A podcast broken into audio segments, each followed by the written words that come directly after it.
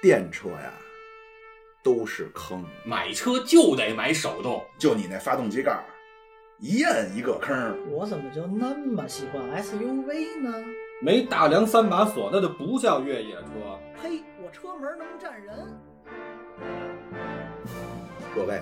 世上的车千千万，选车、买车、开车、用车，爱车养护，汽美改装，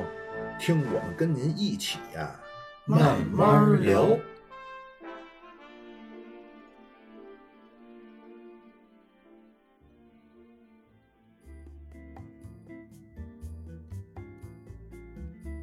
欢迎收听我们这一期的汽车痴汉。那今天呢，我们要聊一个非常非常硬核，但是又跟每一个啊有车的人或者开车的人息息相关、完全分不开的一个话题，就是四轮定位。哎，大家可能会就会好奇了，四轮定位是什么？嗯，不，我可能好奇的是，这期都来了谁？对对对对对，还是小苏这个节奏感掌握特别好啊。哎呀那个我是八卦，哎，大家好，我是小苏。哎，我然后这期我们来了一个新嘉宾，新嘉宾先跟大家打个招呼吧。哎，各位听众，大家好，哎呦，这磁性的声音，哎呀，醉了！呃，我是北京 Top Wheel 的老板，哎，啊大家可以叫我为一 格，哎，还没说完，你是老板兼技术总监，对，对兼对这对个大工，对对对，我是兼所有 人，兼看门人，对对兼对，传达室。 对，我们今天呢，把这个 Top Wheel 这家店的老板嗯兼总技师啊，请了过来。技师了，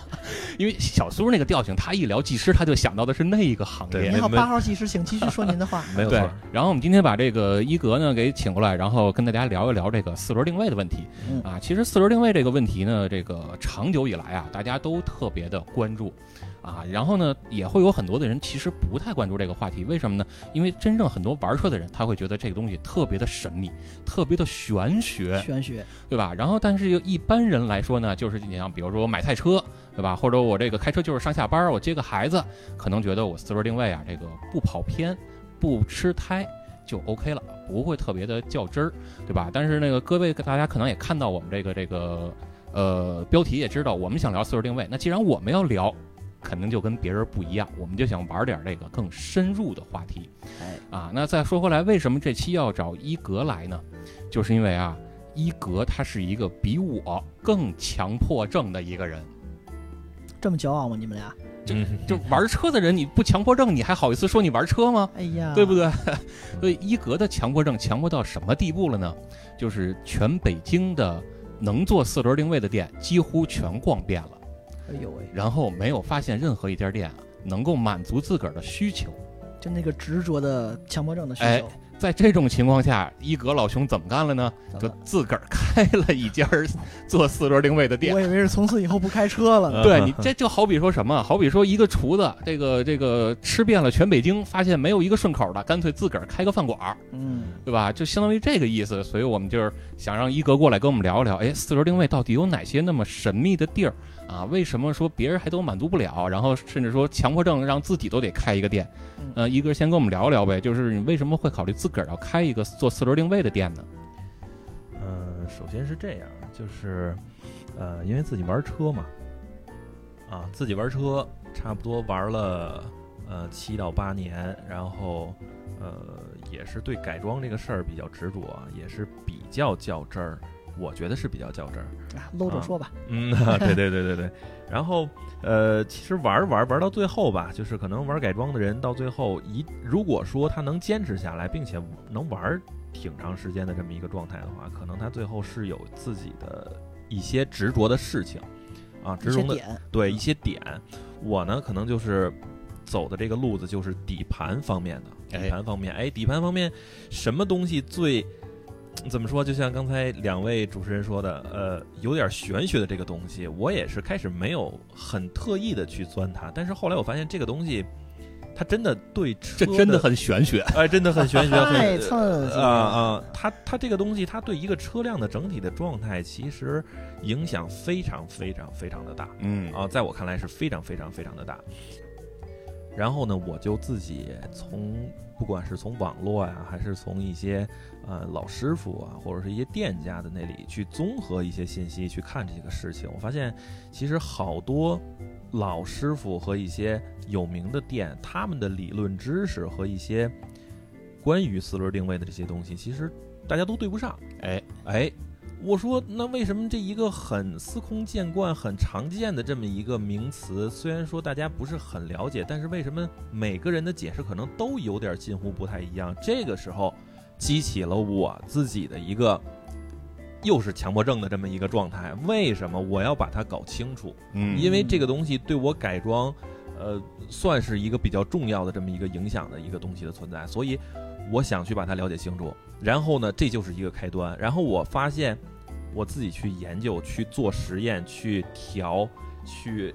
拿我自己的车子去调上下无数次这这种这个定位垫去调。呃，以至于最后我的车的后桥偏心螺丝，就是去做定位的这些螺丝，我已经换了两三套了。折腾一溜够，这都这都能算损耗， 对对对，就是人家正常车到卖车倒了多少手，后边的这个调四轮定位的螺丝，它绝对不会说动过几次，甚至说没动就过可。能都是原装位呃对，啊，就就就那拿那根笔画那线还能对得上，哎，对，没错原，厂原螺丝，啊没错，没错。但是到我这儿呢，我已经换了两三套。为什么要换两三套呢？因为你总去调螺丝，它是有一个记忆性，金属有一记忆性，你总去调那个位置数值，你调不到了。为什么呢？因为它被拉长了。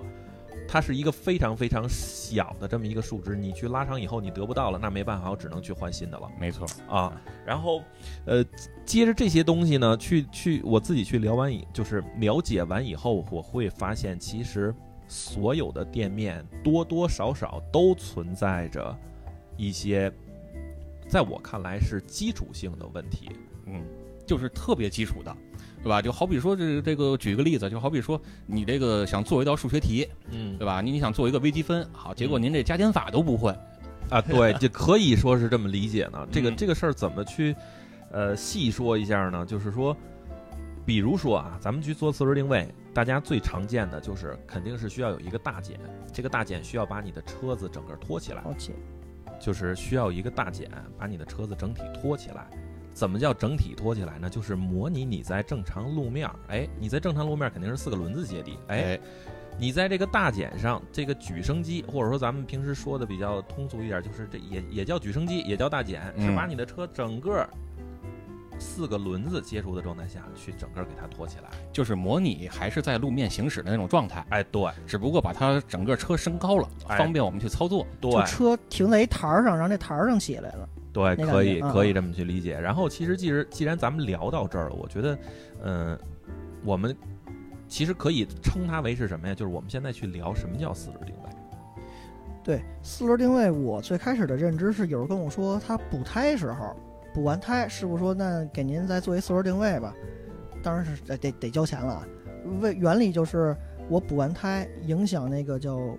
轱辘，反正叫偏差了吧？我说我我知道，就是我也听说过有好多人这么聊，就是啊补胎之后要做个四轮定位。是啊，然后我听他们给我解释是什么呢？其实也挺有意思，就是你你补胎，你肯定得把轱辘那个拆下来吧，对，拆下来补，对吧？你得你得把车轮拆下来吧。那那你想啊，你四轮定位定位的是什么呢？是定位定位这个车轮儿，对啊呀、对吧？你你补胎，你把车轮儿拆下来了之后，你再装上，那你轮儿的位置会不会有一些变化呢？肯定会小小的有一些嘛。哎，就没那么精准了，所以我得给你重新定位一下你这拆下来补胎的这个轮儿，是这就为什么要做四轮定位，我是这么听说过的。我觉得是这样啊，就是首先我们来聊一下什么是四轮定位。什么是四轮定位呢？我的定义是四个轮子相对于车身的相对位置，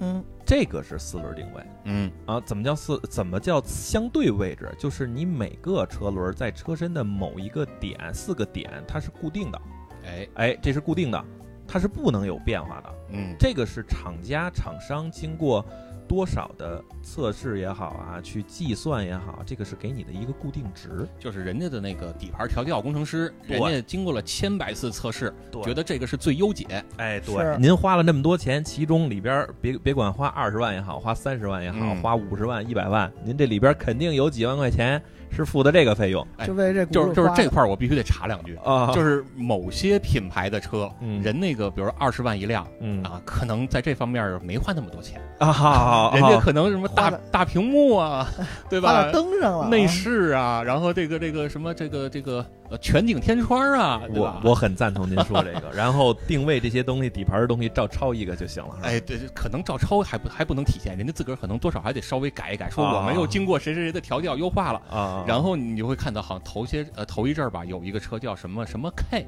对吧、啊啊 u 开头的什么 K，、嗯做个麋鹿啊，或者做个这个刹车呀，然后轮胎就离地，对就是你就你就能看到人家的底盘调教的功力了，一般车做不到那一点。那对我我轱辘卸下来补了胎，再装回怼回去了，那这轱辘就偏移这个车原本应该在的位置了，就就做四轮定位，这个思路是对的呀。这么想，呃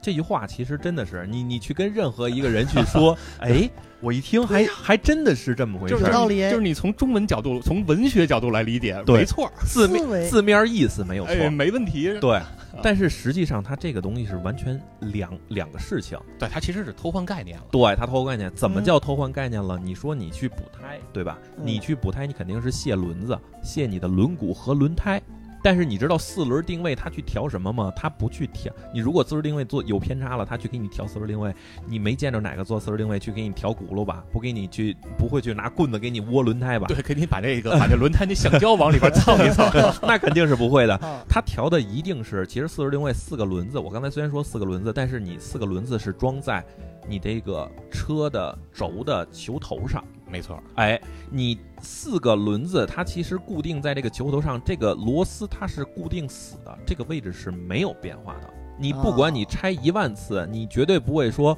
五颗螺丝拆下来的，我五颗螺丝是是在这个五个孔位，回头你装上时候能有六个孔位可以选，那是绝对不可能的。那这可能是小工给你换东西了不。是，那就真是玄学了。对对对对对 那我对就专着这轮胎，说白了，对我刚才说那个头儿，那个那个是没有偏偏差影响的。对所有的车辆，它去装这个轮毂轮胎，它都是固定，不管是五孔也好，小点儿车四孔也好，或者甚至有六孔的重型车，它的螺丝孔位都是固定的。而且咱们的四轮定位是什么呢？你四个轮相对车的四个相对位置，这个这个话虽然有点绕口啊，但是我觉得还是要这么去说。但是它的相对位置指的是你这个车的球头相对你车身，不管是用摆臂连接还是用后桥连接，嗯，还是用什么？么连接，你去连接到车身上这个位置，才是它四轮定位的这个这个轮儿的点的位置，并不是你的轮毂和轮胎。轮毂轮胎只是一个介质，把你的这个上边的这些定位的这个数据，它通过轮毂金属和轮胎传到地面，哎，它还是保持相对的一个位置，这个是没错的。就其实呢，就是四轮定位定位的不是轮胎和轮毂，对定位的应该是那个轴头，对，只不就过是那根杆儿的两头呃对一头一头儿，啊，呃这只个四四根杆儿，就是最呃外边嘛啊，对对对就那个点只不过是什么呢？只不过是说你的轮胎跟轮毂装在这上边了，对，所以你把那个轴头定位准了，你轮胎跟轮毂装上边就但那不个会轴错。头我怎么折腾轮胎，拆了卸，卸了拆，那螺丝我大点劲儿拧，小点劲儿拧，它都没有影响，可以这么说吗？就是就是影响它的地儿不在那个你拆装轮胎，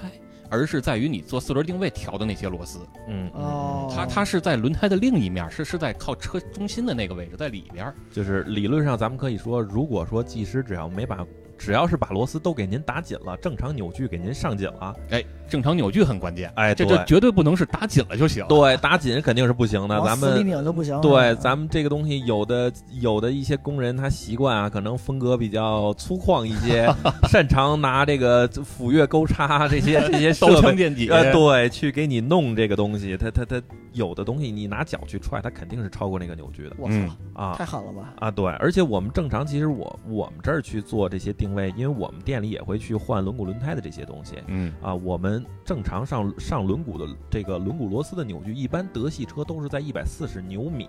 哎然后呃日系车可能是一百或者是一百二十牛米。其实这个劲儿啊，因为我总去做这个东西是有一个衡量的，呃怎么叫衡量呢？扭矩扳手，咱们有扭扭矩扳手，这个东西是一个衡量的一个工具。专如业工具了，就是对，这个是专业工具了。但是你说我我去那个店没办法，我就在他这儿弄了，我我临时怎么去检测他这个东西专不专业呢？他他给我上的这个，他没有扭矩扳手，但是你看他去上那个工具，他的扳子如果特别特别长，比你的小臂可能咱们正常男性的小臂还要长的那么一扳手。那、嗯这个利弊的情况下，一个随便的一个一一个成年男子，他都会把这个劲儿拧过来。就是你稍微施加的力稍微一大，你到那个头儿那块儿来劲儿就不小了。对对，但是现在常见的是轮胎店呢，它都是那种十字扳手，嗯十字扳手的它的那个十字扳手总体长度可能也就是在呃，也就跟你小臂差不多，这种还 OK。但是呢，轮胎店的工人他习惯最后给你补上一个佐料是什么呢？拿脚给你 踹再再踹那一下，那个劲儿就一下就大了。不是这有有的是拿外边换脚开是那样拿脚那个还算好的啊，就我还见过更夸张的是什么？就是在那个十字扳手后边再给你加长一截儿，加一哎个呦套筒，哎呦，那然后加套筒还不解气，还得再踹一脚。哎呦哎我呦去，，这个这个就真的是您您这个好多人。呃，非常愁的一个事儿就是说，轮毂螺丝上死了，拧不下来，断丝哎断在里面了。取轮毂螺丝的断丝，那真的是一项技术活儿，嗯，哎呦而而且喂不是说哪儿都能您得学得的找找焊工，找电焊。那那像这种情况，他要给我这个螺丝就这么拧，就折腾成这样了，那我这四轮定位就这必须得再重新做一遍了吧？就他给我这四轮定位就做偏了吧，拧偏了，嗯不会不会，那都不会是吗？那什么时候我才需要让他给我再做四轮定位去啊？对，这个时候其实我觉得这个问题是大多数的车主或者说一些玩车的改装的车主需要明确了解的一个一个定义。知识点，对知识点，为什么时候我才需要做四零位？我觉得这个事儿其实严格意义上说，我们可以分为两个大的方向去聊它。就是两个群体，对，两个群体，呃，怎么叫两个群体呢？第一是我家用车，家用车的这个群体，我嗯什么时候去需要做四轮定就位？正还常维护了得。对，正常维护。然后还有一种情况呢，就是说改装的这个群体，啊，玩车人的这个群体，什么时候需要做四四轮定位？哎，嗯哎，呃，首先呢，我们来先说一下，我觉得先说一下家用吧。嗯，是家用是群咱体们大一些哎群体大一些，可能嗯大家都比较用呃遇到的这个这个这些小的问题，就是说，比如说您在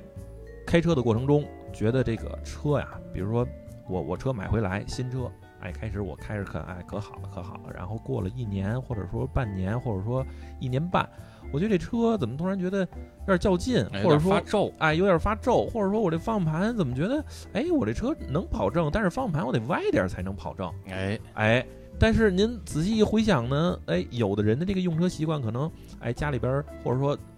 家里周边路况一般嗯啊，可不是能都是啊大是灯人那车设计的就是让你歪着开 的，啊，这个这个叫什么叫倾向驾驶员那一侧的设 计，就是得啊包括座椅都是歪着的，然后仪表盘也歪 大着。碗又在指桑 骂槐玩玩玩笑话，玩笑话不是真的有很多车这么干啊对啊吧？就是比如什么什么对吧？那个 G 开头的国家那个系啊，啊，对是吧你又你接着说，你接着说，我就我就习惯打岔。嗯，没问题。这个呃，然后比如说家里边儿，哎，我住的这个小区边上很多大坑，哎，或者说之前没有大坑，突然今天施工了。哎，哎，国家为了觉得我们这地儿不好了，哎，给我们好好修修。但是我不 知道啊，我一回去我还以每小时七八十的一个速度，那我早早上出门的时候没跟你说，啊，对，没没没没没跟说。然后回去以后，腾好，别管右前轮也旋进好，去了哪个地哪轮也好，从那儿咯噔压一下。您、哎您也是好点车呢，咱们就是在车里边听见噔噔两声，哎，还好，你觉得。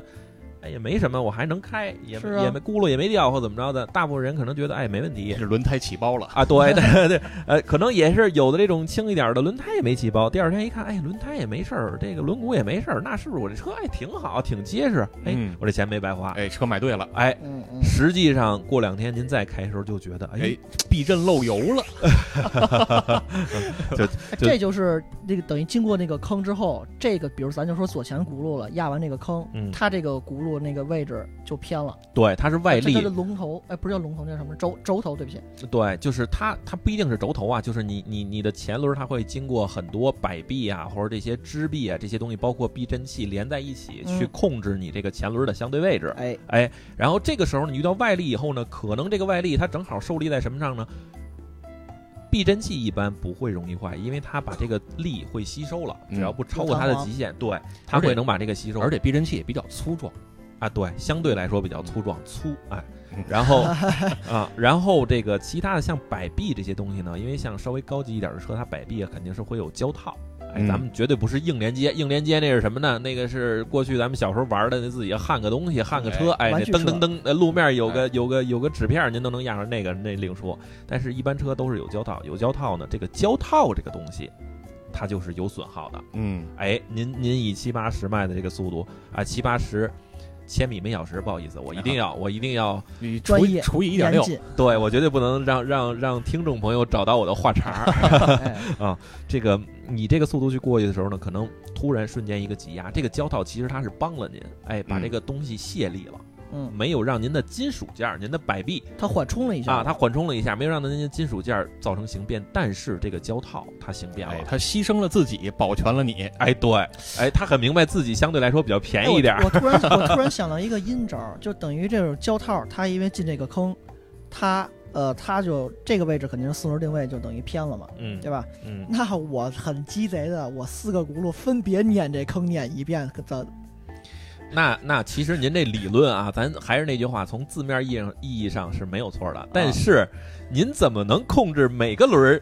它损伤的程度都一样？万一您后轮是爆胎了呢就？就都那么精确呢？因为刚才刚才我也说，就是你你万一在路上开车速快一点，然后你压过这种沟沟坎坎啊的，嗯就是除了你你这个四轮定位会不准，还会有别的问题发生，比如说说好点儿的轮胎起包，对对吧？然后轮毂可能会失圆对，啊，然后你这个这个呃，刚才我们说避震器可能还会好一点，因为它比较粗壮，它自己也也有那个减压的能力嗯嗯啊。那胶套啊可能会出问题，嗯牺牲了自己。对，其实还会有别的地儿出问题的，比如说摆臂，摆臂也有可能会出问题的。对啊那除了摆臂，其实里边最最容易，就是我会觉得最容易出问题的是什么呢？就是里边最细小的那个东西，就是咱们一般叫说叫狗骨头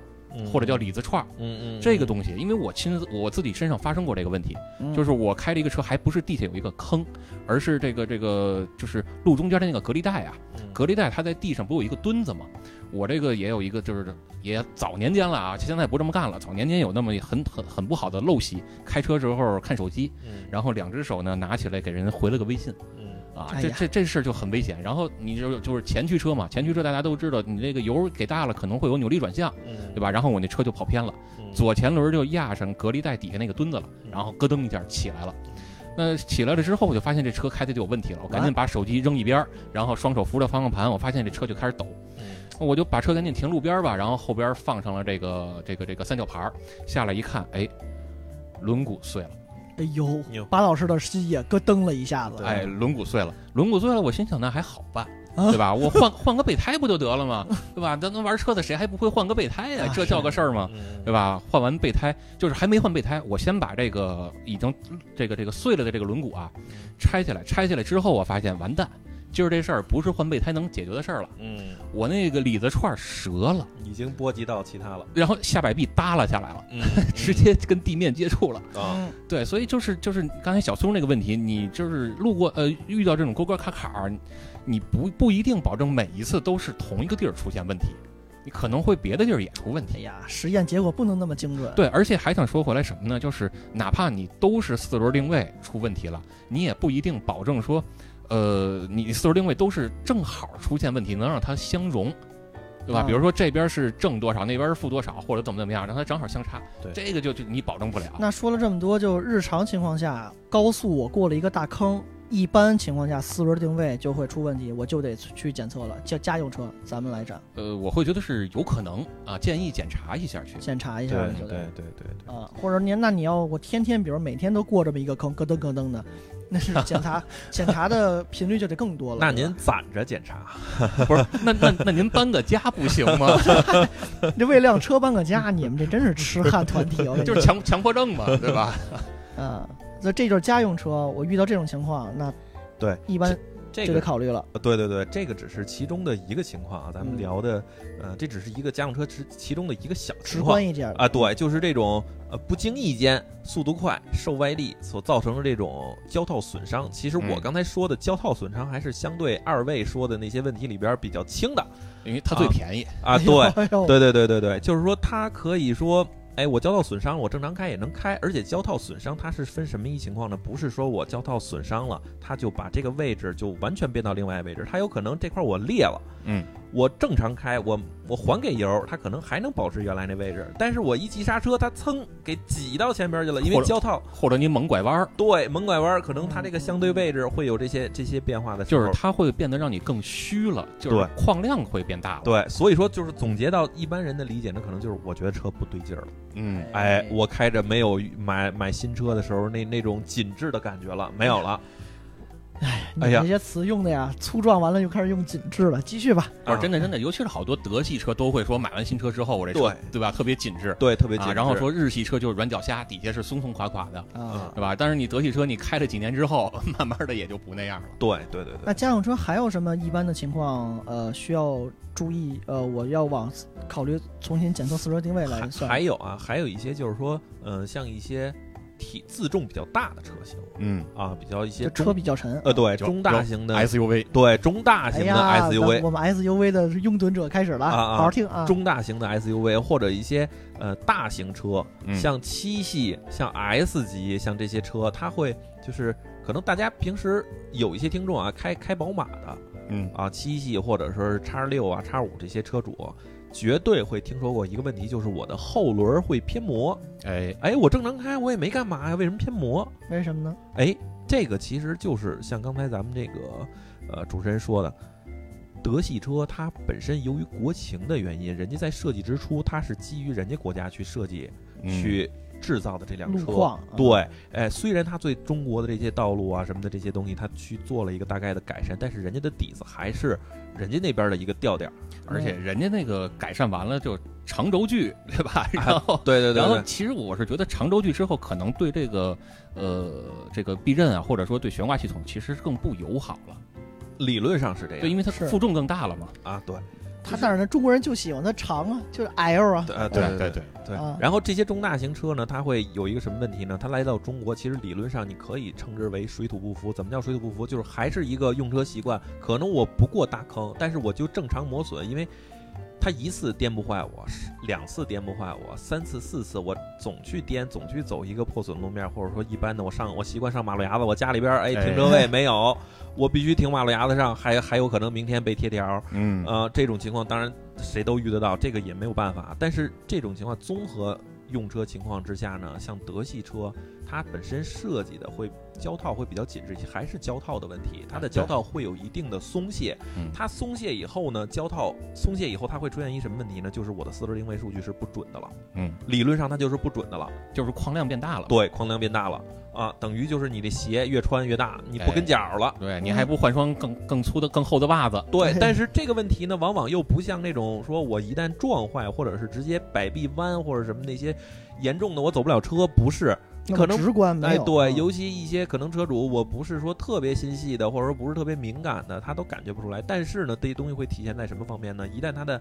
四轮定位数据这个东西变了以后，它会影响束角和外倾。嗯，哎，这两个东西可能稍微专业一点，后边咱们去就那俩聊轱辘外八字儿了。啊。呃，束角是内八字儿跟外八字儿嗯啊，倾角可以理解为，比如说你有没有罗圈腿？ ，X 型腿、嗯 O 型哎腿，哎，对，是这意思。思。对嗯，反正就是这个数据呢，它去做变化了，做变化以后呢，它就会有正常的咱们这个吃胎的这种现象存在。哎它，导致的就表型出来就是痴态，还是痴态。对，吃胎，然后不均匀的磨损，我这我这胎嗯就是我这车比较沉，我正常跑四五万公里了，哎，我外侧的胎面还 OK，还能跑个三四万，内侧不行了，快没了，哎哎，这就是一个偏磨哎，但是人家不一定是因为这问题，人家没准改了气动，啊，对吧？人家玩低趴，这属于后边那个那个阵营里啊边那的，那个偏磨就更严重了。对，那个就得自己忍着了，哈哈这啊那个是您要说的就是家用车等于是差不离儿了，是就这两种情况，一种是。呃，猛的来一下子，一种是日积月累，对尤其是德系车自重沉的车，对对对对对，就是还是要注意一下这个马路牙子，别轻易 上。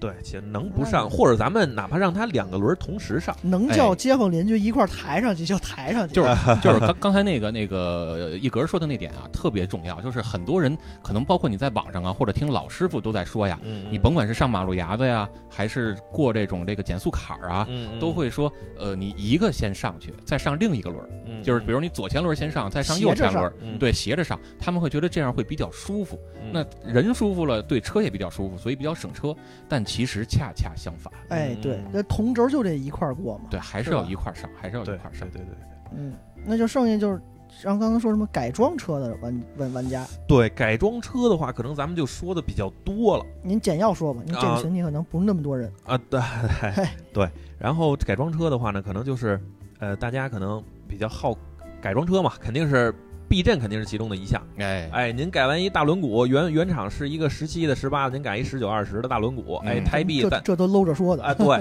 咱们肯定得保证这个胎壁啊，您您肯定得算这周长，哎您轮毂大了，轮胎咱必然会变小，这也是一知识点嗯，啊，轮这胎壁必然是变扁的，这个保证一就周是扁长，平比嘛，哎，对对对对，保证咱们这个时速没有太大的变化。然后呢，你去把这个轮毂变大以后，你会发现，突然发现我避震其实没动，原来我觉得还 OK，是因为你的胎壁比较厚，比较胖乎，你觉得还 OK。但是你一旦轮毂大了以后，胎壁薄了以后，你觉得，哎呦，我这个轮轮眉的轮眉到这个轮胎的间隙怎么突然变得这么大了？脚丫子大了，鞋底儿薄了。嗯哎，，对，觉得不行，有点不协调，不行，来套老板呃改装店老板呃上套避震吧，别管是什么 KW 也好，Buston 也好啊，上套避震吧。然后上套避震以后发现，哎呦，确实是好看了，但是回家的路上开起来哼，觉得不是那么回事儿了。费了劲喽。哎，对，为什么？哎呦，首先改避震肯定是一般改装店，它可能不给您一块儿去做定位，因为有的改装店它去它没有这个同时这两个设备，它会对去给您介绍，哎，您去哪哪店去做个定位就行了。人家是人家生意是上下游的关系哎，，我再折腾一趟是吧？还得啊，对对。对对，这种呢，呃，就是可能就相对情况不是那么好，但是情况好一点的会有一个什么情况呢？就是说店哎比较专业，里边本身兼顾了一个定位的这么一个空位，可以给你做完定位，嗯然后让你哎完完整整的来，完完整整的走，哎，嗯哎，这是一个挺好的一个状态。但是呢，即使这样，咱们也会改装的群体会出现一什么问题呢？就是说，呃，我正常开这车跑偏，嗯哎，我原车不跑偏。嗯，虽然说我们国家都是这个啊左高，基本都是左高右低，尤其就是高速上，路其实稍微有点斜，对路是有嗯点斜的。但是这个这个基础呢，其实它作用在不同车型上是完全不同的一个反馈就是或者说也没那么大那么大的明呃影响，啊。对，嗯没那么明显。，对，原厂车它给你的这么一个数据，不管是日系车也好，还是德系车也好，肯定即使它即使是运动车型，它敏感一些，它也不会说跑偏，因为路面儿跑偏这个是很正常的啊，嗯因为路面儿跑偏呃那么明显，但是一般家用车像咱们前驱车呀，或者呃大众啊前驱车这些就更不会因为。呃极少会因为这个这个路面儿左高右低，它没那它种情况出现。对其实都它设计的一定是还是让你去舒适的驾驶，不会因为过多的路面高低去影响你的方向盘，影响你的开车的质感。就是因为它毕竟不是专业的赛车，不对会对不会那么清晰的路感去对对去对体现它出来规，避到了这种。嗯对，所以你改了避震以后呢，一旦说有跑偏的情况，那就一定说明您这个数据差的比较多了。就四轮定位的这个事儿了。对，四轮定位差比较呃多了、也也有可能是避震就没弄好，啊，避震没弄好，这个咱们就不这在就讨论之列这了就都没法讨论了，这个东西就就就太更多了玄，学，玄学之上的玄这学。就聊的咱们可以留作哎。后期再去做对，详细的对了对解。下期咱们再聊一期避震，对嗯对对对对，然后呃，他把这个数据给您做错了，两边不是平均的。其实咱们可以理解为最简单的啊，就是我这车的数四轮定位数据，它一定是两两相对的，左右怎对左右两两相对、嗯嗯啊，，嗯就两手两脚嘛。对它不管是两个前轮相对，它一定是左右平均，不管是这边是正一分也好，那边是负一分也好，这边是正都是正，那边是负都是负，它嗯绝对不可能说一个冲这边一个冲那边，那这个就车就四个轮子，自自己都有自己的想法了，自己走自己的了。哎，那纳斯卡吗？啊， 对对对对，就就这个东西就是就就就是纳斯卡赛车嘛，对吧？那俩轮儿那倾角都都都一顺拐，对，人家那个是特殊情况嘛，对对它啊只需要绕着圈跑嘛，是对吧？而且它只是一个方向，它只有左转弯，啊，就就啊，那就跟你那个，你跑二百米，你一人右胳膊猛抡，左胳膊不怎么抡呗。哎，对，其实就有点像什么啊？就是，呃，咱们走队列，对吧？你队列这个，包括这个这个这个拿着旗子的那种队列啊，转圈儿的是吧对，。转圈的时候，你不是左边就少走点，右边多走点吗啊？它会有这个倾向。但咱路面遇不到那种我出门就一直得左转左转再左转嘛，呃，对，是吧？ 对对对，家里边要是有有这个庄园的，可能是这种情况。 富宝高速公路，对对对，然后这个跑偏是一个情况啊，然后其实这一点我我要特意的说一下，就是说，好多的不管是改装的人群，还是普通的这个咱民用，他对跑偏的理解不是那么透彻。怎么叫不是那么透彻呢？其实跑偏分为两种情况，嗯，呃，严格意义上说，只有前一种叫跑偏，后一种其实不叫跑偏。怎么为什么这么说呢？前一种是什么情况呢？就是说我方向盘摆正，嗯，哎，我对着正常的一个我方向盘，咱们正正常不管三伏也好，四伏也好，我摆正，哎，我这车我手扶着，这车就过一会儿就就冲着右走了，或者、哎或者就车没，走直线，哎，对，就冲着左走了。嗯，这个叫跑偏，然后哦还有一种情况呢，其实它理论上它不叫跑偏，但是好多人以为这也叫跑偏，就是什么呢？我车必须稍微往右打一点方向，或者往左打一点方向才能走直线，但是我松开手，它不会跑偏。嗯，就是方向盘歪了。对，其实这个是方向嗯盘歪，但是好多人他都以为这个也叫跑偏。嗯，这两个从四轮定位上来说的话，其实是完全是两种状态。反哎正表现是一样，但实际内在的不原因不，不，你错了，表现是不一样的。哦我刚才有说，就是说，第一种是说您松了方向盘，这方向盘是正的，不管是正与不正，它这个车都是走直线的，哦，它都是走直线，一个走直线，一个一个走呃啊，不是，说不好意思，说错了啊，就是第一个你不管怎么着，它都走不了直线，都走不了直线，都走不了直歪线了。，对，第二个是它可以走直线，但方向盘是哎歪的，但是你方向盘得打到一定角度，它才才才能走直线。就是一个有自己走直线能力，一个没有走直线能力。就是你通过修正方向盘，你都拽不回来。对，啊，那种可能比较严重了， 哎天哟 比较严重了，可能差一轱辘没装。啊 对，就是这种情况要分得开。然后这两种呢，嗯，就是都是跟，当然都是跟四轮定位有关系，都是要去做一下这个四轮定位，嗯就是去都恢复可一以下通过四轮定位来解决。对，那当然，嗯。然后还有一个就是咱们去聊一些进阶的，稍微进阶一点的，就是会改完避震会有的人玩玩家啊会遇到的一个情况，就是说我改完避震，我四轮定位也做了，嗯哎，我去找了一个店做了，但是我发现我的后轮，尤其像后驱车啊，一些比较运动一点的后驱车，我后轮突然做过一个比较小的一个井盖的时候，我发现我屁股左右扭了一下，哎，哎，我左右横着扭横着晃了，等于是对嗯，一定记住，一定是横向晃。嗯虽然我我我遇到的这个，不管是啊、小井盖儿也好，还是什么东西也好，小小小小坎儿也好，特别特别小啊，不是不是大坎儿。虽然说它是一个相对你轮子它是上下运作，但这是这正常呀，嗯，不是不不不正常，但是它转化成左右运作了。它它带给你来了以后，它会把你的屁股带成左右飘了一下。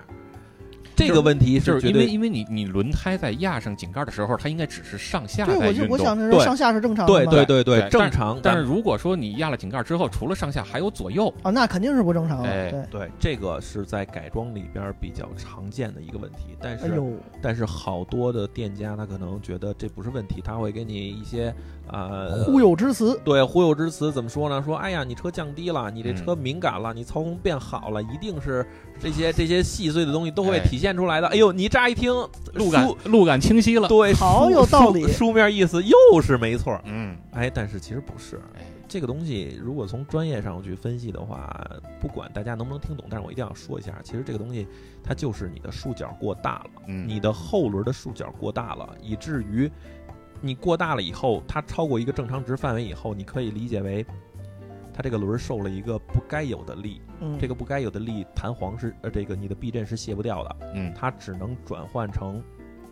呃，让你的衬套去吸收。对你的衬套去吸收的时候，你的衬套它你没有问题的衬套，它吸收完它会给你弹回来。嗯，对，所以你的后轮两轮两个后轮的数据是在那个压井盖的瞬间，它是在有一个变化的。嗯，嗯，哎，你的后轮的数据如果走有变化的时候，它会给你车身的反馈，它就不是上下运作了。对，就是你突然你后轮不准了一下，你可以理解为这样。嗯，你突然后轮的束角不准了，被压井盖儿它它它有一个斜斜向的外力给它怼了一下，怼了一下，嗯它会突然飘一下，然后马上它自己会回正嘛，因为你的衬套是有弹性的。对，哎，所以这个时候它会就就会扭你的屁股扭一下。嗯，就我从那我跳，比如我跳下来落地的瞬间，我直着两个腿，它就只能是我上下震。对我现在歪了一下，脚崴了，那绝对是我落地那个脚是歪了的。我我是觉得是就有事儿是了就是根据我经验啊，就是你这个也会分两种情况，嗯一种情况就是你说的这个束角大，嗯，还有一种情况有可能就是这个避，震问题呃呃，避震也是一个，还有一个我想说的是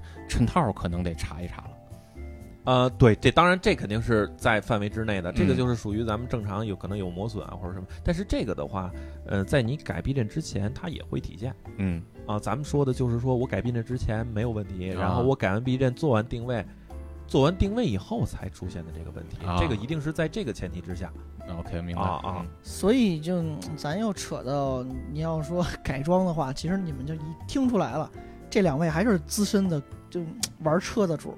他们对于平民的东西就是不怎么关心。嗯他们对于平民的出现的四轮定位的表象啊什么的，就是一带而过。对于改装车出了什么问题，给你解释的其实清清楚楚。咱们去很心平气和的说这个事儿是什么样一状态呢？就是说改装其实可以向下兼容，哎，它兼出容，嗯对它出现的问题一定是相对来说要比你日常这个车出现的问题要多，覆盖面要广。对对啊，你可以逆向思维的话，如果说我改装玩明白了的话，那你哎你你原厂是车，对你家里车有对点什么问题，哎媳妇儿车呃爸爸妈的车有什么问题，哎那您很很快就能判断出来是。因为我买我买原厂车，就是说白了，厂商的人替我解析考虑到这些事儿了。对，我调了哪个东西呢？如果就是厂商，他也得对应的他去解决。那如果我要自己改车，我就得自只能自己去想怎么解决它了问题了嘛。对对对，是吧对，那我现在就我不管哪种情况了，我就想解决我呃四轮定位。那四轮定位它对我有影响，除了左右晃车，还有什么其他大的影响？手感手感。呃，玩改装的人可能咱们肯定会日常会去休闲的跑一跑山，嗯，啊，去感受一下风景的同时呢，哎，我改的这个东西我要让它体现一下，哎哎，，我要让它体现一下，我要去感受，哎，这跟之前有什么变化嗯这是呀？表现出来的差别了。嗯哎，对啊你我，好几万弄套欧林斯，你说啊不体验一下哪儿行？对对对对，嗯总不能看着那个色儿光光闪闪发光，那也也不够爽。呃，金色的关键是也好看，对就对对，我那那如果比如他那个轴头那儿歪了，四轮定位有影响，我掰那方向盘是不是也会费劲儿了？会，理论上会是吧？就是咱们还可以，你你说到方向盘啊，咱们您说到方向盘，咱们可以延伸到一个问题，就是说，有的人改完避震，做完四做完四轮定位以后，发现我原本的方向盘往左打跟往右打力度是一样的。嗯，哎，我我我改完避震以后，做完四轮定位，我左右打的力度不一样。这边吃劲儿了，对我往左打劲儿大，往左打往右打劲儿小。有时候您说，哎，我跟您改装店百分之九十人会跟您说，哎，您这心理作用，心理作用。嗯，我觉得如果您是一个比较细心或者感受比较敏感的人，这个是，我可以告诉您，这不是心理作用，就是定位的问题。就是他没良心，就是他坑我。啊不 是也没准是技术问题，但是这个东西不是说谁都能判断得出来的，这个你一定要到一个有有经非验常的对嗯非常有经验且能解决这个问题能力的店去去去解决这个事儿，他才能告诉你怎么解决，且能给你解决，你这个哦钱哦哦才能花的有意义。他先能给我确诊，再给我治明白。对、啊对，那还要不明白，这现在咱们都好面儿嘛，人嘛都好面儿嘛。我既然不知道您这是怎么回事儿，那我索性告诉您，您没事儿呗，您也不您也不会怨我是吧？回家踏实活吧，呃绝对能活到死。啊对对对对，然后手感，然后还有一个问题就是说，呃，咱们去去山里边跑的话，嗯，嗯，四轮定位啊，为什么说跑车跟这个，咱们可以随便举个例子，跑车和这个普通家用车，它的四轮定位数据一定是不一样的，它绝对是有倾向性的。哎，哎，我这个四轮定位数据是倾向于，哎拐拐弯灵敏，还是说倾向于跑长途的时候不受路面影响的更？哎你这个是不是要调皮一些啊？屁股要活跃一些，哎，嗯对，这些都能影响得到。它甚至说四轮定位，咱们说的稍微夸张一点儿，我觉得其实在我个人定位定义，它不夸张，就是说它能完全影响一辆车的性格。对，就是同一辆车，你去给它调成不同的这个四轮定位的数据，能感觉出这是两台车。嗯，它是用来偏向于干嘛用的？对和用途上。对你，嗯你比如说你是调了一个偏操控的，哎，你嗯跑山觉得拐弯可灵敏了嗯，打一点方向，虽然这个东西不是说特别特别明显啊，但是它一定是存在的。嗯哎，我觉得打打方向明显灵灵灵敏了啊就是入弯更灵。啊，更快的入弯了，嗯然后轮胎也可能有时候甚至说有点不推胎了，嗯，这些都会影响得到。但是呢，你你你这些东西都会得到一些负面的作用，肯定的就是凡事都是有一杆秤，你这走边直线，哎，对你走直线的时候，路面稍微有些许不平，嗯就会拽你的方向。哎，这些咱们不去细聊嗯啊，你就咱开始只是。画龙了。对，咱们就去说现象，这个东西大家是肯定会遇到的。有些人，哎，我改完以后，我这车就是，哎，我走四环，四环那点儿车辙路面我都受不了，他拽我拽方向拽的可恶心了，这嗯又是另外一个情况啊，嗯拽的可恶心了。其实这个东西是可以解决的，嗯，我可以从四轮定位数据的上面可以解决。那这个数据，呃，除了就是我直观我不用去您这儿检测的话，我自己表象上看，那呃，除了感受啊，就是数据上体现，什么比如说什么其实啊，我里明白程什么来我我明看白得出来吗？里程其实啊、不是不是，就比如看转速表突然大的影响，还是拿着这看油表能看得出来吗？没没没没没，这个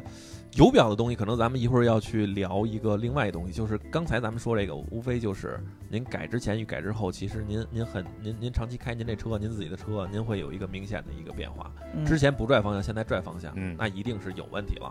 或者你别人店里的这个店家告诉您这个就是没问题，那其实您也需要。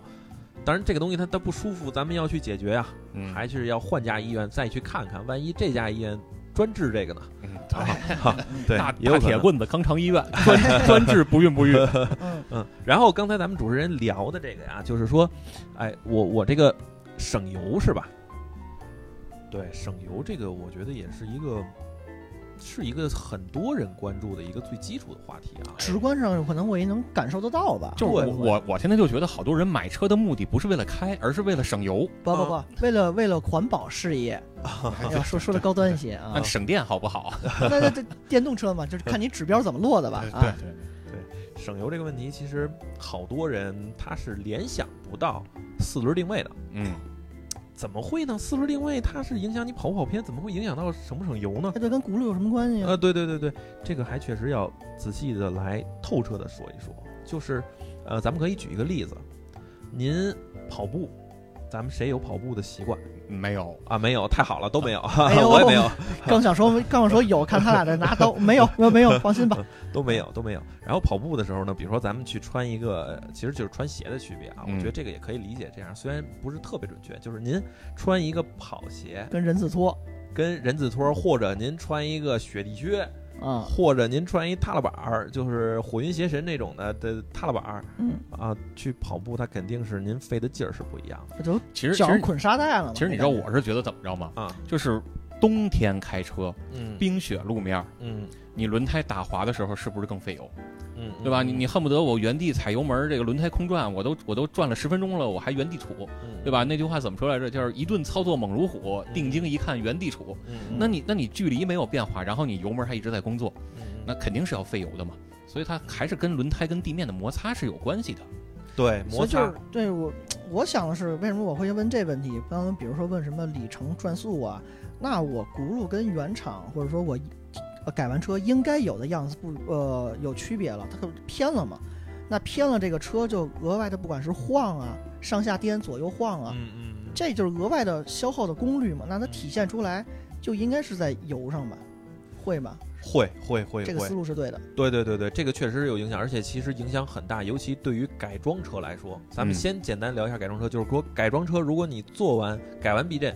做完且做完拉线定位，或者说再做完一个三 D 定位，嗯做完这些定位以后呢，你你你觉得这车哎还是确实比原来有点费油。一是可能你改了动力，这肯定是有影响；嗯、其次呢，定位数据确实会影响你的油耗。怎么影响呢？比如说咱们举一个对比啊，咱们同样一辆车，您去跑一个一百公里。的一个每小时的一个车速，哎，我在高速上去跑。其实我原厂车现在好多二零 T 主流啊，咱们可以做到五点五甚至六个，嗯啊，就是六个以内肯定能满足一百公里每小时巡航，这个是完全没有问题的啊，你恨不得那个巡航的那个转速才一千二百转儿。啊。对对对对，有些哎储备比较大的车确实转速很低。然后呢，但是您改完改完变改完这个这个车以后呢，突然觉得哎，我同样还是定速，同样一条一一条路段，我突然这油耗涨到七六个了，或者说七七个了，八个了。嗯刷了 ECU，啊大喷油嘴儿，啊大大进气，这个咱们肯定一定是另说，就是说我我动力没有动的情况下，一定保证这个前提啊，咱们这个肯定是必须的。然后我觉得有点，哎，怎么比原来是是是较劲了，还是怎么着？总是觉得有点费油。其实不是说感觉是这样，其实事实上就是这样。它原厂给您的数据一定是一个比较综合的数据，它一定是兼顾了经济对，兼顾了经济和操控。如果是性能车，兼济兼顾经济和操控；如果是家用车，它一定是主兼顾经济性。经济性。对对嗯对对对，它会从这个去，甚至呃，就是稍微临呃带一点儿操控，或者说我都不带，主位就操控嗯啊。但是您改了车以后呢，这个数据变了。这就咱们突然有一个观点，就是字面意思嗯跟实际上发生的是正相关的。嗯嗯就是我原来直着跑步，跟我现在外八字儿跑，就是四轮定位出问题了，那就是会跑下来更更累了。对对对对，就是说咱们正常，您可以理解为，呃，我大概解释一下，就是咱们所有的车，它的轮子它不单有一个外倾角，外倾角可能大家都知道，就是我轮儿会有一点负外倾角，我会是有点趴着的呃是不是垂直于地面？啊。对，它其实九十不是度还是多少度？对，虽然他说咱们肉眼看是，哎呀，这轮是是垂直地，其实不是嗯，它是有点附着的，啊，等怎么叫附着呢？就是说轮子的上沿儿是比下沿儿其实要更靠近车，就是发动机盖儿那块儿两个轮儿更近，然后接地的那个位置两个轮胎离得远。嗯，四个轮是往外岔着走的，嗯，对，上端上端离得更近，对，两个发动轮机盖儿嘛，对啊，然后啊接地面的两个轮胎离得更远嘛。对对对，同一条轴啊，这一定是同一条轴，嗯或者是前轴，或者是后轴。然后呢，这个是最基础的。然后其实我们，呃，会知道一个问题，知道一个现象叫叫滚锥效应。嗯，滚锥效应就是说您，您如果有这个有的有的有的，咱们车友肯定去推过这个轮轮轮子，嗯，哎，我轮子拆下来要推到那边，我自己需要推一下。您去推的时候，您发现这轮子您一旦您正着推，它它它比较累嘛，您肯定给它稍微往这一边扒楞起来一点，让它就就留一个小小边儿，拿那个边儿去推，它不是省劲儿吗？啊，但是您把它一定一旦把这个轮儿给它歪起来，把那边抬起来，就剩一小边儿推的时候，它其实它就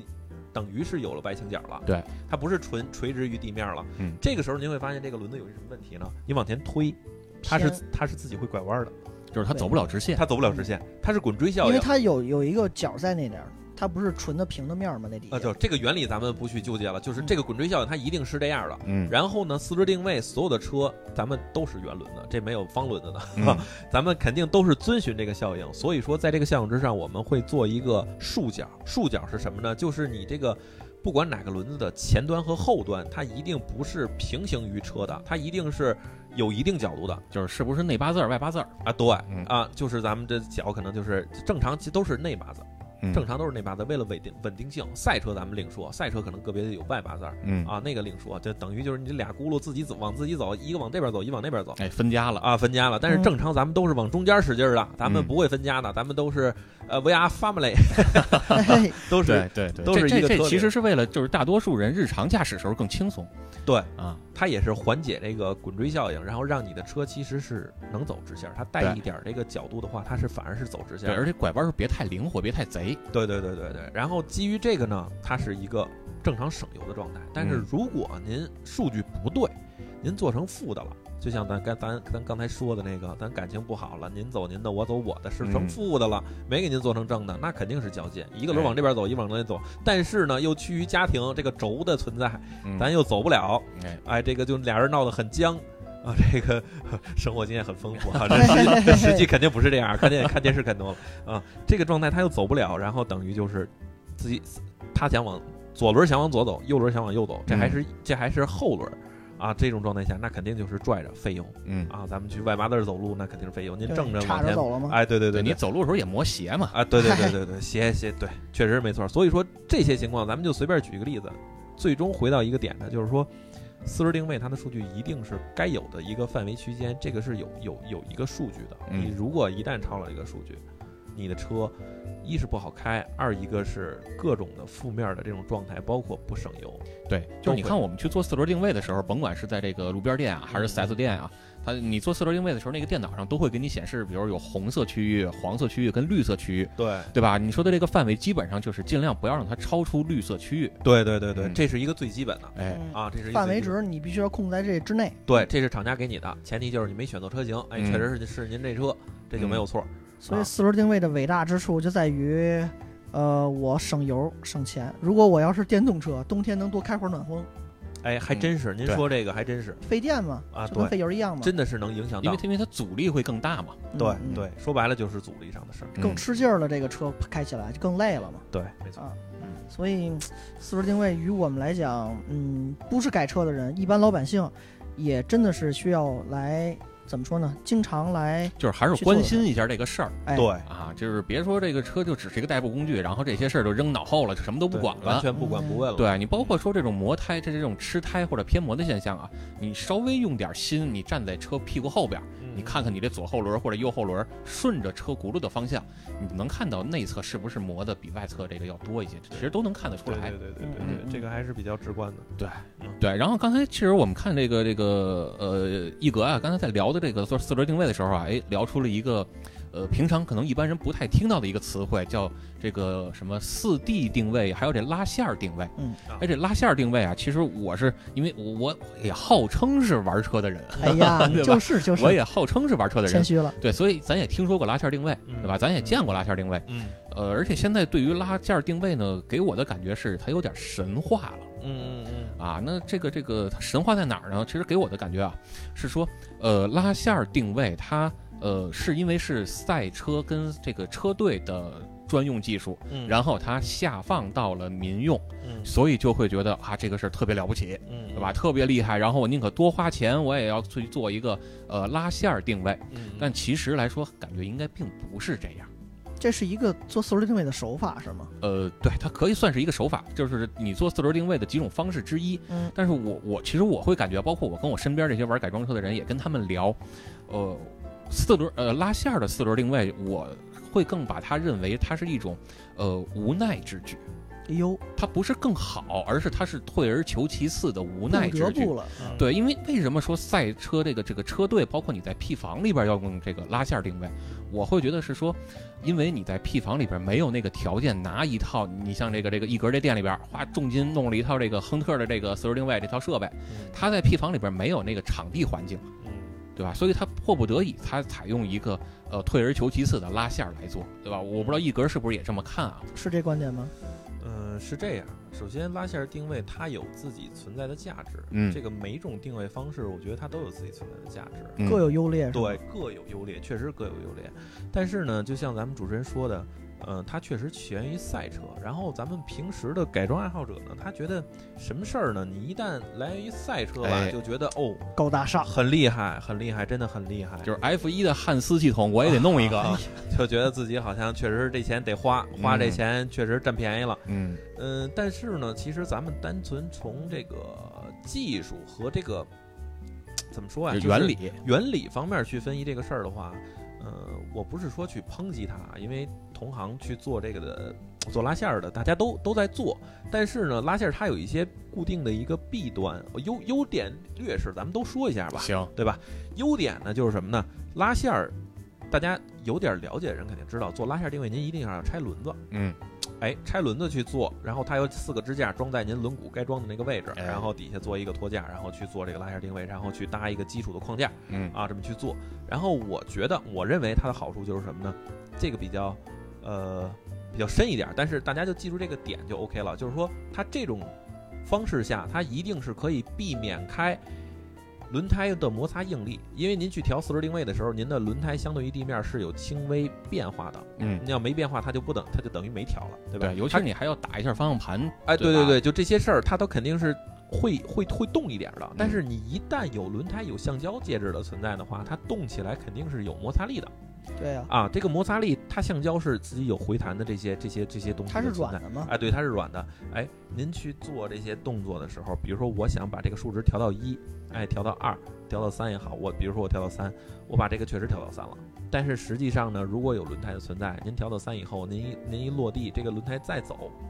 再就完全它滚动起来，把这个摩擦的这个劲儿散掉了以后，应力散掉了以后，实际它可能在二，也有可能在一。嗯也就是说，如果有轮胎存在的话，没有别的辅助装置的情况下，它可能会存在误差。嗯您这个东西调完以后呢，可能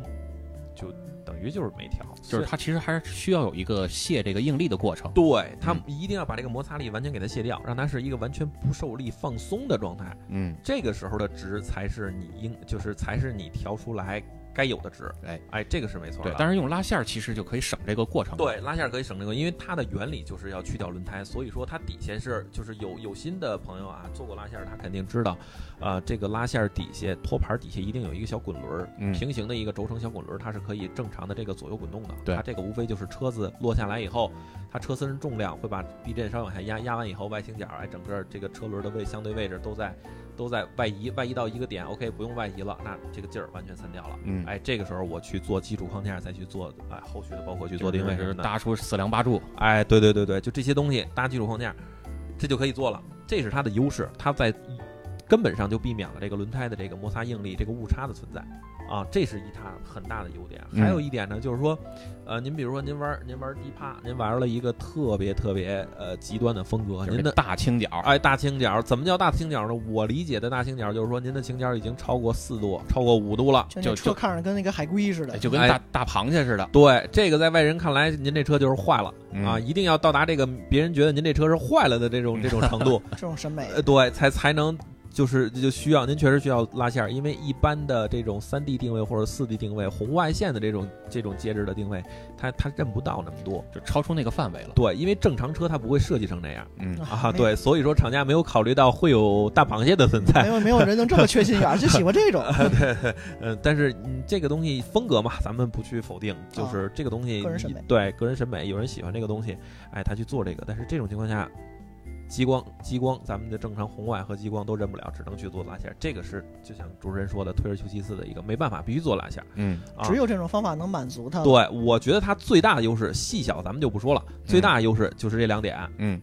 一个是省了这个这个卸掉应力的这个过程，对；另外一个就是这个疑难杂症，对，对吧？尤其是你像这种三 D 或者四 D 这种这种激光或者红外的定位，嗯，它你你其实看着它是一套设备，嗯，呃但是你买回来它其实里边是应应该有一些车型的电脑数据的。嗯那一定是有的，对吧？那你这个电脑数据是不是要经常更新那一啊定？是包括新的车型，甚至说一些改装之后的车型。你你像我，我我原来带一些朋友去做一些定位，我找一些店，人家都会问你什么车，嗯然后我跟他说什么车，然后他说来吧，然后我再跟他说一句我这车改过什么，然后人家负责任的就会跟你说，那哥们儿你别来了，我接接不了这活儿，接不了你这单，嗯啊对吧？因为他自己没有那个经验，工人没有那个经验，嗯然后电脑里也没有那个参考数据，那他就干不了这个事儿，对是对吧？你在这种情况下，其实就可以选择拉线儿，对对对对对，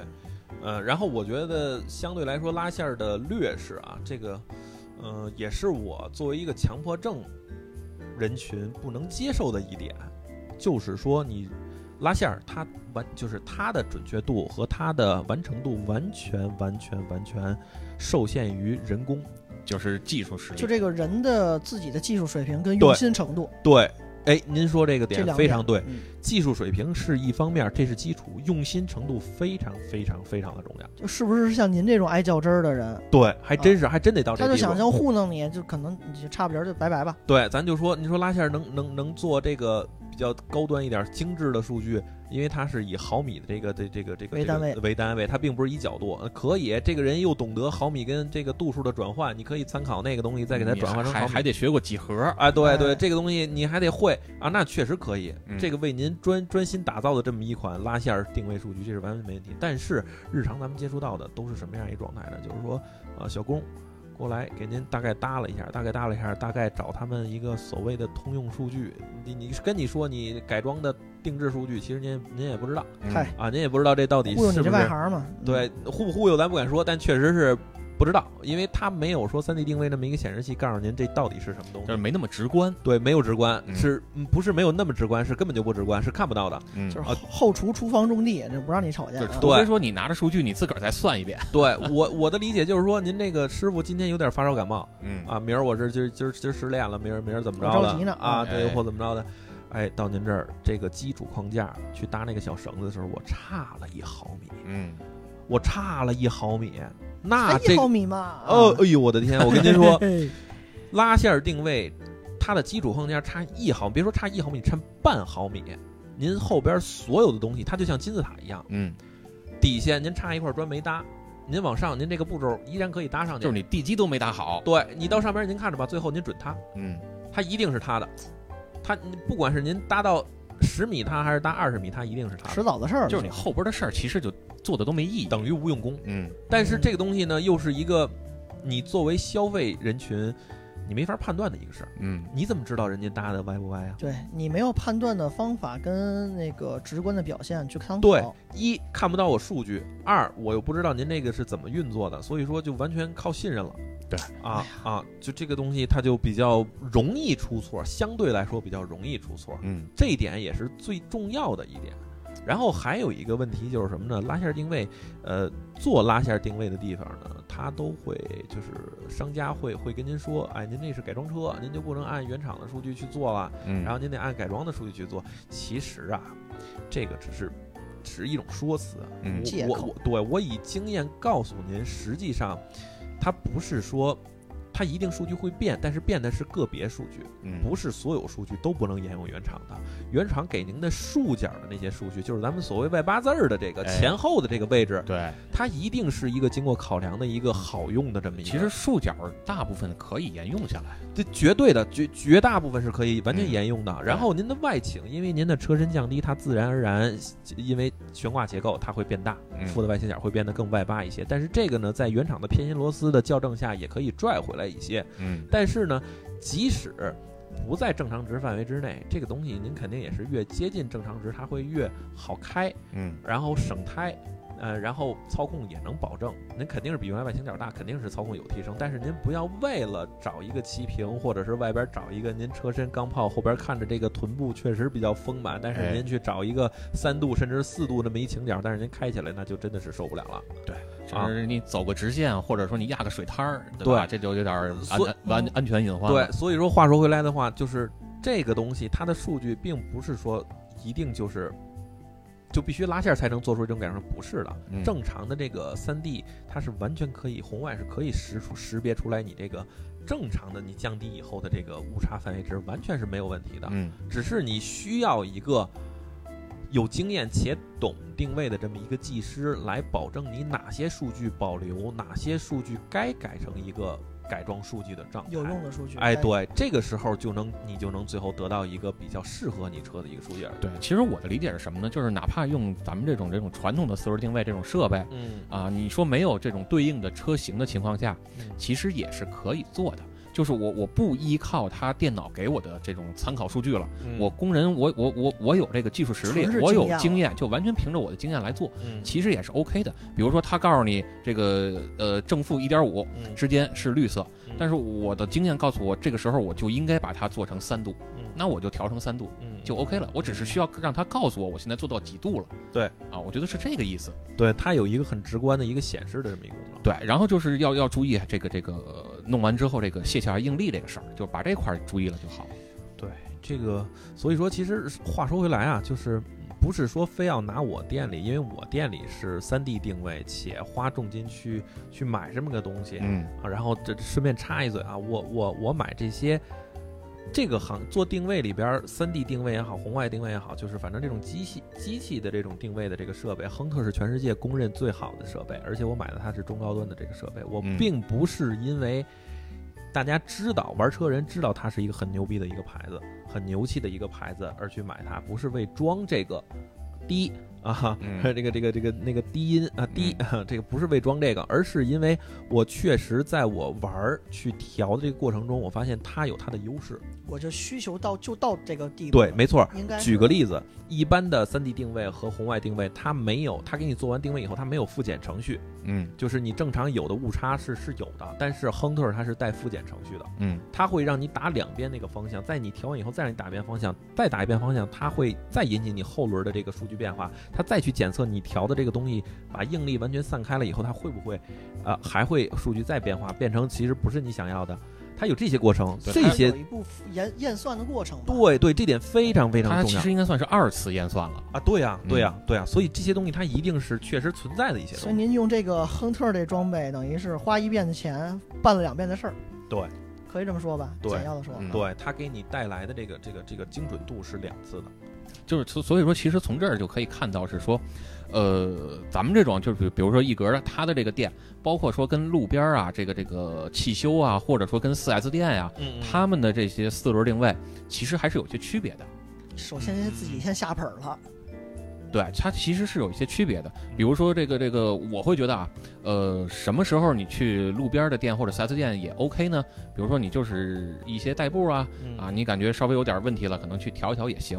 啊，但是如果你是玩改装啊，或者你想玩赛车呀、或者说你你就是像我们这种特别这个较真儿，爱特别惜车的人，哎，特别强迫症的这种人嗯，包括说你在那些店可能会遇到的一些疑难杂症，他真的解决不了，嗯这个时候其实就可以来到像一格这种店，这小对吧诊所不行了。对，嗯就是来给你好好的拾掇拾掇，规制规制。对，那就是说我，但是我还想说问一下，就是对于咱们一般的车友、一般的车主来说，嗯有没有什么办法能够判断说一个店它的这个技术啊，或者说它的设备啊，是不是真的靠谱？对我贼哦对关吧？心因为这因个为事儿你说这呃，之前也也跟别的车友也去过，就是别的一些这个做四轮定位的店，嗯对吧？也挺出名的嗯啊，是是谁咱就别说了吧，嗯对吧？反正一说咱咱咱也估计也都知道，在圈里挺出名的嗯。到那个店呢，好，我们看到的人的那个数据都不准，嗯对吧？然后是有人说说这个他们工人啊，知道就是显示屏上显示的负一点五度，其实底下人家心里有谱啊，其实不是负一点五度，而是正的多少度，对吧？人人家心里给你做一个加减法就得了。嗯后来我就问了一下那个工人，工人告诉我也不知道，嗯啊，对吧？那你哦完这全是拍着脑门儿来。对，那你这种情况你不就胡来吗？对呀、啊，那就就是想问问一格，看看你作为专业人士有没有一个什么办法能够帮助我们一般的车友是能够判断一下这个店它靠不靠谱？对，就我现在明确知道了我，呃，我就就是普通的家用车、代步车，嗯但我意识到，不管还是说我爱惜这个车，嗯这个车应该去做四轮定位了。我意识到这问题了，嗯那我就得找一个店去做。嗯那什么样的店？我从恨不得一进门就意识到，我操，这店我来对了，哎还是扭头就走？对不起，这是坑店。明白。首先，咱们聊一个比较俗的事儿啊，就是说，嗯，凡事儿一分钱一分货。哎，收费，哎，对我，我想从这个这个话题入手的原因是什么呢？就是如果您去做一个定位，这个店直接跟您要五十、八十、还管饭，一百，那那真的是补胎，对，那可能是开个饭馆兼顾呃兼顾定位，啊、嗯，然后一百五，甚至我的标准啊，一百五以下的定位，可能完全就是在浪费时间您就别考虑了，直接啊，您就别考虑了，那种店您也不用去。有些人说啊，你这太俗了，你怎么能完全拿这个这个一这棒子个打死了啊，就，对，就是拿这价格去衡量呢。我还真跟您说，四轮定位这个你要付出的这些时间成本，你如果一百五的话，你这店还不够赔的呢。是这样。先不说你设备怎么样，你时间成本、人工成本，你如果收一百五，你还不够赔的。你像那种好多定位店，哎，您收个五十、八十、一百的，上去弄个十分钟、二十分钟，哎，好了，差不多了，您试试去吧。这种您就不用说了，除了耽误您二十分钟之外，您还花了几十块钱的，是吧？这个这个智商油钱哎，啊那会不会还毁我这车呀？因为他得折腾一哎遍。，您您您问这个问题还真的是，就是呃，因为像这种店，它肯定它既然收费都是这种收费标准了，它一定会忽略一个问题，是什么问题呢？就是说它给您拧这些底盘件儿去调的时候，它一定没有按照标准的扭矩去拧紧，您他是您有那什么扭矩扳手，肯定人都没这设备是吧？对，它肯定是一个班子走天下哎啊，一个班走天下这个东西，啊不，有有的还带个风炮，哈哈，那哦还得风哎还得炮那反正踹，对，那咱就就就更不用说了，那个很毁车的。然后你像这种一个班子，它的长与短对应的正常成年人，你去拧拧一个十公分的班子，跟拧一个二十公分的班子，你你在班子这端儿出现的一个力，它一定是不一样大小的对，因。为它有利弊嘛，对，对吧你力臂这个东西，大家一想都能明公白交。车那方向盘跟自自己家方向盘那大小，就是哎你对对对你利弊越长，你作用到这个点上的劲儿就越大嘛。对，那肯定一定是的。所以说他们不会注意这些，他们只是说，哎，这东西我按我的劲儿，只要我给您拧紧了，别管是大了还是小了就，掉不下来就行。嗯，但是也不一定，有的可能你像一些重型 SUV，它那些拿拿小扳手累死它，它都拧不紧。那些东西你没个呃一个八十公分长的那么大的一个扭力扳手的力臂的扭矩，你是绝对达不到那个扭矩的。所以就你怎说，么踹都不行。小对，班所以说您去做了个定位。可能本来您那个问题不大，可能调一下钱数就调回来了，外形都哇外形都不用动，完事儿您哪颗螺丝这颗螺丝在紧碎了，里边了，那颗螺丝松了。好，您这个不是不是说花点钱的事儿了，您回头下次再去修，您都不知道什么时候出现的问题。啊对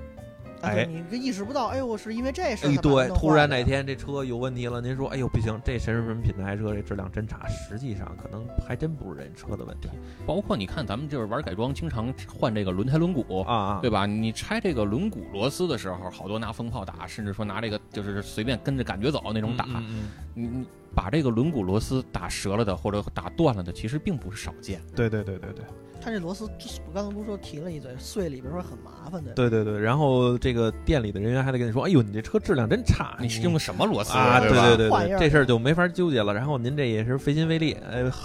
花了钱了，还还办了一堆烦心事儿。哎呦，就是一百五花花钱花时间买罪受，对，所以说这个价格这个东西嘛，它确实可以筛掉一些呃这个不是很规矩的店面，嗯这个确实是因为那它的时间成本一定是在那儿的。哦，那一百五起这个范围就可以了，是吧？我觉得一百五起一定是一个基础，那呃，一般的范围是多少？一般的范围，我觉得啊，一百五到三百，对，三百，这个全国不管是几什么几线城市，可有可能都是这个范围之内。可能都可以参考不是这这后几线，呃，就是不是一二线城市的，可能相对人家成本不是那么高的话，可能稍微收的便宜点儿。但是它是只要是认真给您做，一定不会低于这个价钱。就比如说我觉得咱们这儿，比如说一线城市，他收三百的，到人那儿可能收个二百，对啊但是你别说收个三五十，那就不靠谱。对对对啊，那肯定就是你肯定就是太扯了那些事儿。是这个。所以，说这是一方面儿，二一个就是说，比如说您去了一个哎看着还挺规矩，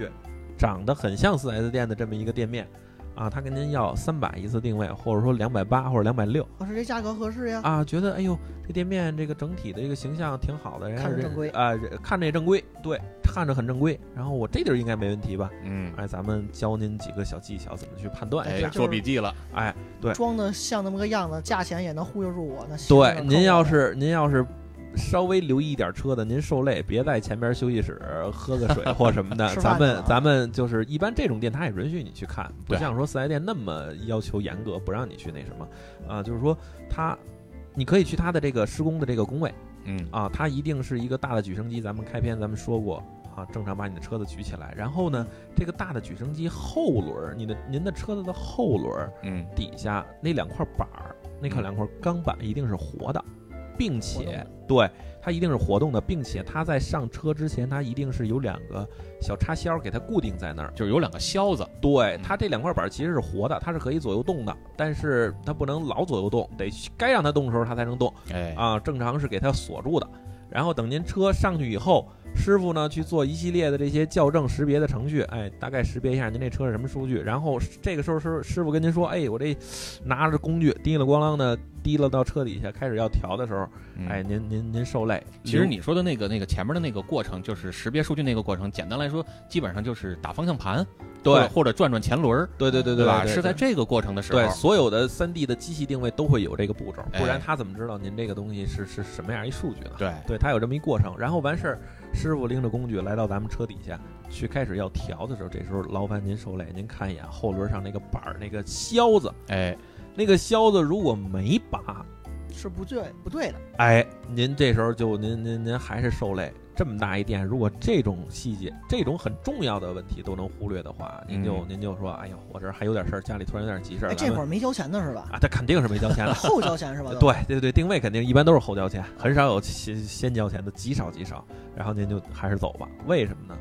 他还是回到咱们开始的那个那个话题，就是您那个轮胎跟地面儿，它在调的过程中是有摩擦力，摩擦力会造成数据偏差。它嗯底下那个活的板儿就是为抵消这个偏差对嗯啊，它一定是要有这个板儿活动板儿的存在的。那它销子都没给您拔，这个板儿不能活动，那您说您做这定位还能准吗？嗯对吧？？言简意赅，嗯就是这么个事儿。就是说，我们一个车停在路面上的时候，你打前轮的方向，其实你两个后轮的轮胎跟地面也是会互相较点劲，对会拧一下的。对，它这个做四轮定位这套设备呢，两个后轮底下那个托板儿，嗯，就是让它左右能来回动，去抵消这个轮胎跟地面的来回的摩擦的。对那你如果这销子没插，那这抵消就根本不存在。对，啊并且在调的时候，咱们去调后轮的时候，尤其调外倾，嗯，调外倾的时候，您这个牌儿托牌儿要是不会动，那它这个外 倾它那根它本就下调不去什么？呢？对我调什么 呢？它根本就下不去，对它那个数值是下不去的，它给嗯你轮胎两个较着劲儿，你单靠车身重量压下来，那是完全就不准。对，尤其是你这个这个，如果是这个扁平比比较低的胎，你可能就更费劲，对对吧？如果你这是轮胎胎胎壁比较厚，可能还有一点冗余量。对，所以这就是为什么所有的调定位的这个呃电举升机，哦啊梯子它的举升机后边的托盘儿都是活的，嗯，都是活的，都长这样，这是一定的。但是有的店如果他不给您彻底消的，说明他从最基本的原理上就不懂，哎，哎，您就可以走了。然后这个是一个检测的一个方法。其次呢，咱还有一个检测的方法就是什么呢？咱回到开始一点儿，咱还没到一这这一步，师傅肯就是定你你车还没上这架子之前，嗯，啊，对，没上架之前，您也可以，您您还有一个什么呀？就是也也可以再看一眼这个托盘儿，看这托盘儿是不是活动的。您可以把那销子给它 拔了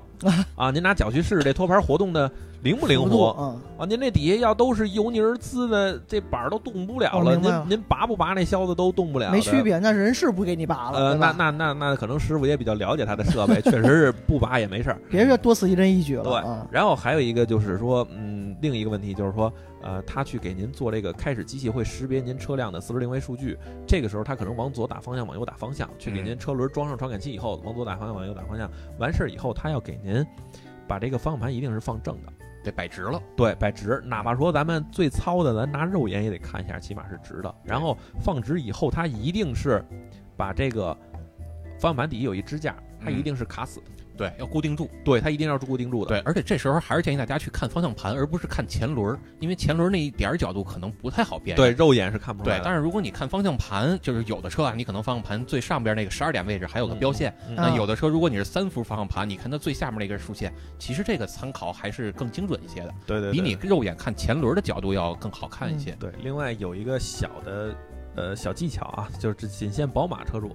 嗯，啊，你可以拿你的手机苹果手机的这个水平尺，嗯上边找到水平尺，水平尺就测距仪里边的水平尺嗯，啊，你可以打开以后拿你的手机的横边去对准蓝天白云中间的那条横线。嗯，宝马百分之九十的车不是特别老的车型，你对准那条直线，你方向盘一定是正的，嗯因为宝马的好多车型它也是所谓的设计嘛，它会，呃，这个角度你会看着好像实际这样是正，实际上它是歪的嗯啊。您一开起来您就能感觉到，对但是拿这个东西对是没有问题的嗯，哎啊。对。但但是其实你说到这个水平仪，我就想起来了，就是咱其实啊，这个车上架子之前，我是觉得还是得看看这个大检。啊，对，这个是我刚才要说的一个，也是要说的一个问题，但是我考虑再三，为什么没有先说呢？我是觉得这个问题可能在进阶玩家可以有这个能力去去去验证这些，嗯比如就说咱们。我一呃会懂点儿的玩家，就是懂点儿的车主，我就能自己去检测他这设备靠不靠谱了。对，起码您是做过几次四轮定位的，大概也能知道四轮定位都调哪些东西。嗯，嗯哎，，您可以用这套啊，就是说您自己可以带一个咱们正常看那个装修贴砖师傅带的那个水平仪，哎，对，嗯中间一小气泡那水水珠那气泡里边儿不那个呃，气泡是肯定有，然后它要能打出那个水平射线，水有平光的棱儿，对，嗯别管是红光还是绿光，嗯白天的绿光比较那什么一点儿，您可以自费花花一百多块钱儿买那个，买对那个呢，咱们去放在它这个这个这个这个大检，就是举升机的嗯前端。啊，然后您自己拿小梯子或者放一固定位置，把它这个水泡调成正平以后，打出这个射线，哎，这个射线是作为一个基准参考，这个射线一定是水平的，因为它机器那个水泡水平，这个射线肯定也是水平。然后嗯您再拿一把小尺子，在这个举升机，也就是大减的，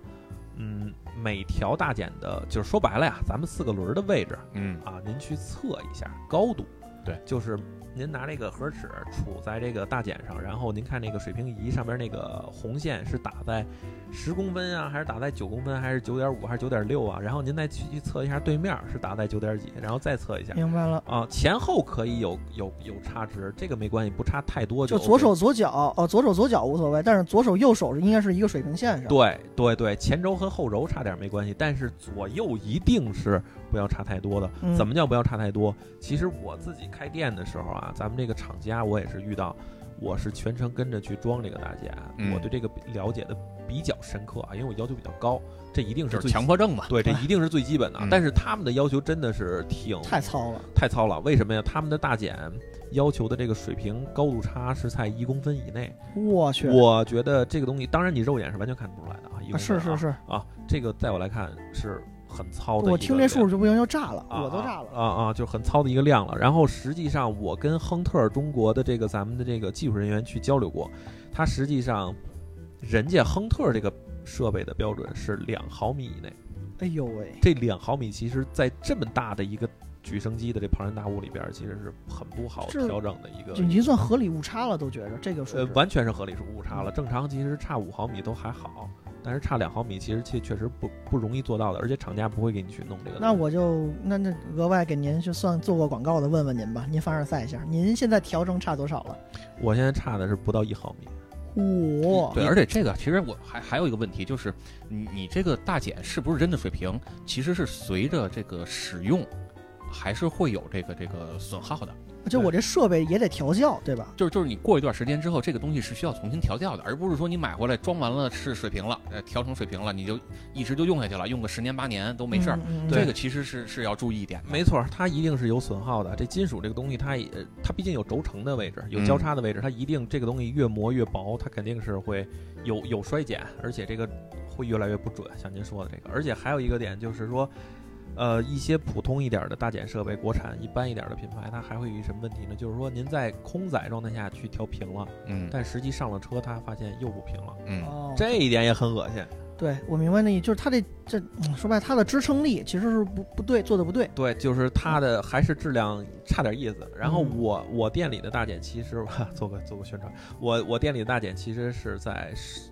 就是负重的状态下去调的，我在哦负重的状态是差下一去调公的分，，呃，一毫米，就是停好了车再调。对，就是一毫米以内啊，一毫米以内一定是以内左右以内。然后呃，我在调的时候，其实也是说，怎么说啊？这个东西我自己调了，我不瞒您说啊，我自己调了六个小时加三个小时，一共是九个小时，调了两次。哎呦喂，啊，我一个人趴在这个坑里，我自己调，因为它的螺丝，这个大检螺丝一共有三十多颗螺丝，嗯，它是要反复补偿、反复调节，然后挨再个儿拧，对，挨个儿拧。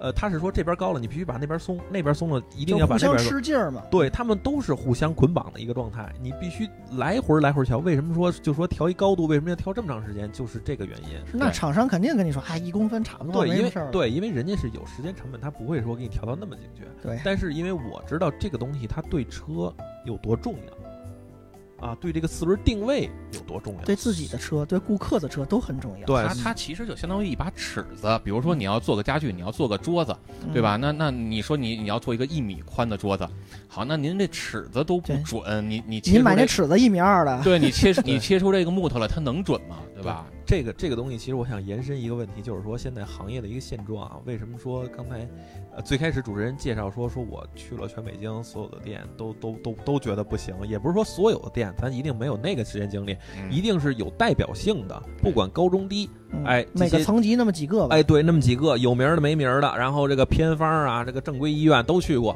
哎，确实多多少少都有达不到的。嗯，就啊跟您个人的要求，对我差异确意实，思我觉得确实是还是不够严谨啊。最后，呃，我觉得就是其实啊，它现在好多店面，不管是街边店，还是说有连锁的这些店，包括途虎啊这些这些哎很大的连锁店，嗯哎，看着很有气势，哪个哪个城市恨不得有好几家店，但是其实它这些东西，你你你，我我我都有去看过他们的设备，交过学费了都。对我我都比较矫情的去测过他们的设备，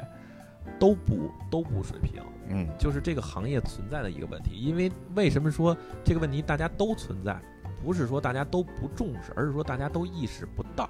对他不知道这个大减水平对四轮定位的意义，嗯所以如果你不知道的存在的话，你就当然会觉得 OK，这个没问题，大家都这么用，为什么没什么问题？所以说这也是为什么所有的定位店都达不到我的要求，就是他们的大减多多少少都会有误差，这个误差就会造成最后我调出来的这个数据，实际我车子落地以后还会有变化。对，就是你你照着他这错误的，你在他的错误的基础上你调，你调完了，比如说一度多少分，嗯，你你下来之后一看不是那么回事儿。对，但越弄是。越错，嗯但是这东西特别容易误导人啊！怎么误导人啊？你像这些所有的设备，那有的负责任的店他会告诉你，哎，您看我这个数据都给您调到绿了，甚至两边给您调的非常平均，嗯这边是十，这边也是十。哎，您看这个，我给您调的很棒吧？实际您出去跑又跑偏，回去找店里是，店里跟您说，哎呦，这个您看数据给您调的没问题，调的没问题啊。但是您跑偏，您就得找找是不是您胎问题啊，还是什么问题？啊哎呦，甩这锅个了对，这个就没没办法了嗯掰。扯客不户一明白看，了呀确实是，哎呦，我这个调的这么准了，还跑偏，那肯定是别的问题啊。实际上就是什么呀？它的大减不水平，它在这个大减的水平的基础上调的东西，不水平的基础上调的东西，落地就变了。嗯所以说这也是好多店连员工自己都发现不了问题，因为在我的机器上都没问题呀、对吧、我数据调的很对啊，但是你落地就变。嗯其实就好比说，你你说你盖楼房对吧？你地基都没打一个水平，那你盖到比如说就上比边，萨斜塔了吧？对你盖成上上边这个一百层，那对你说它还还还能好得了吗？对对对对对，确实是这点非常非常，而且非常这还不是人家店有意为之故意坑你，就是人根本就没意识到这问题。，对这这点很可怕，是说是他的认知没有到这个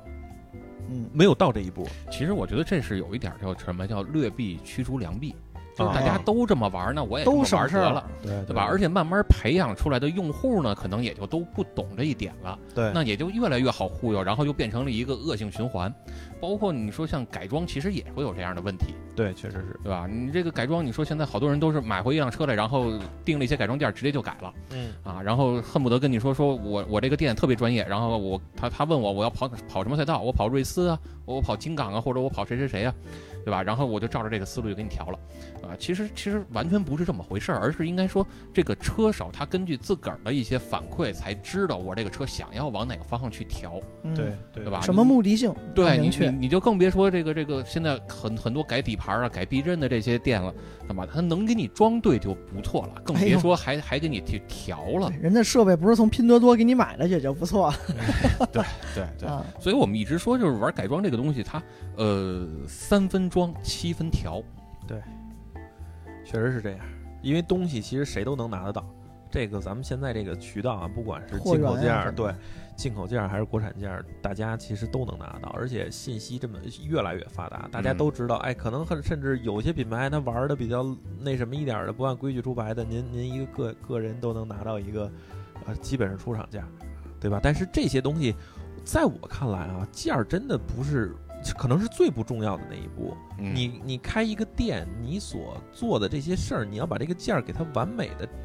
装到车上去，其实这个嗯才是最重要的。就我觉得这是最基本的。对，对吧？您您别说，就是跟那个你像这个 b u s o n 什么 B 幺四这种嗯 B 站，对吧？嗯它嗯它它不是全长，你你这种包括 B 幺六也是，它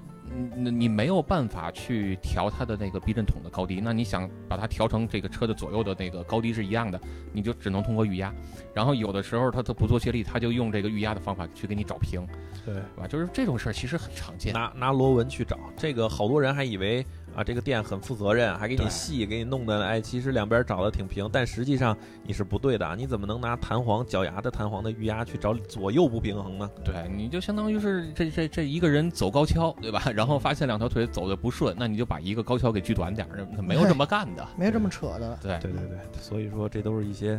呃，对改装原理不是很透彻理解的这一个，这这这些店的这这这行为嘛。对，而且整个这个现在的环境都有点这样，对吧？这就是为什么说我们这期把这个一格请过来，就是用咱们这种较真儿的心态，用咱们这种这个强迫症的心态，嗯严格的按照原理从技术上来聊一聊四十定位是怎么回事儿，包括说将来这个有机会也让这个一格过来再跟咱们聊一聊底盘儿方面嗯啊，你像脚牙呀，这个这个运动套装啊，甚至说一些气动啊。嗯啊，你怎么去调，然后怎么让自己的这个车开起来更舒服，对吧？这些其实将来有机会咱们也可以再聊一聊。对，包括各个品牌的优势、哎，没错倾儿，向，哎，呃帮助咱们的一些呃改装爱好者，可能更去明确的选择自己想要的一系列就是的呃东西。更更方便的找到适合自己的东西吧。对啊，嗯对对，所以我觉得这个将来有机会咱们再聊一聊。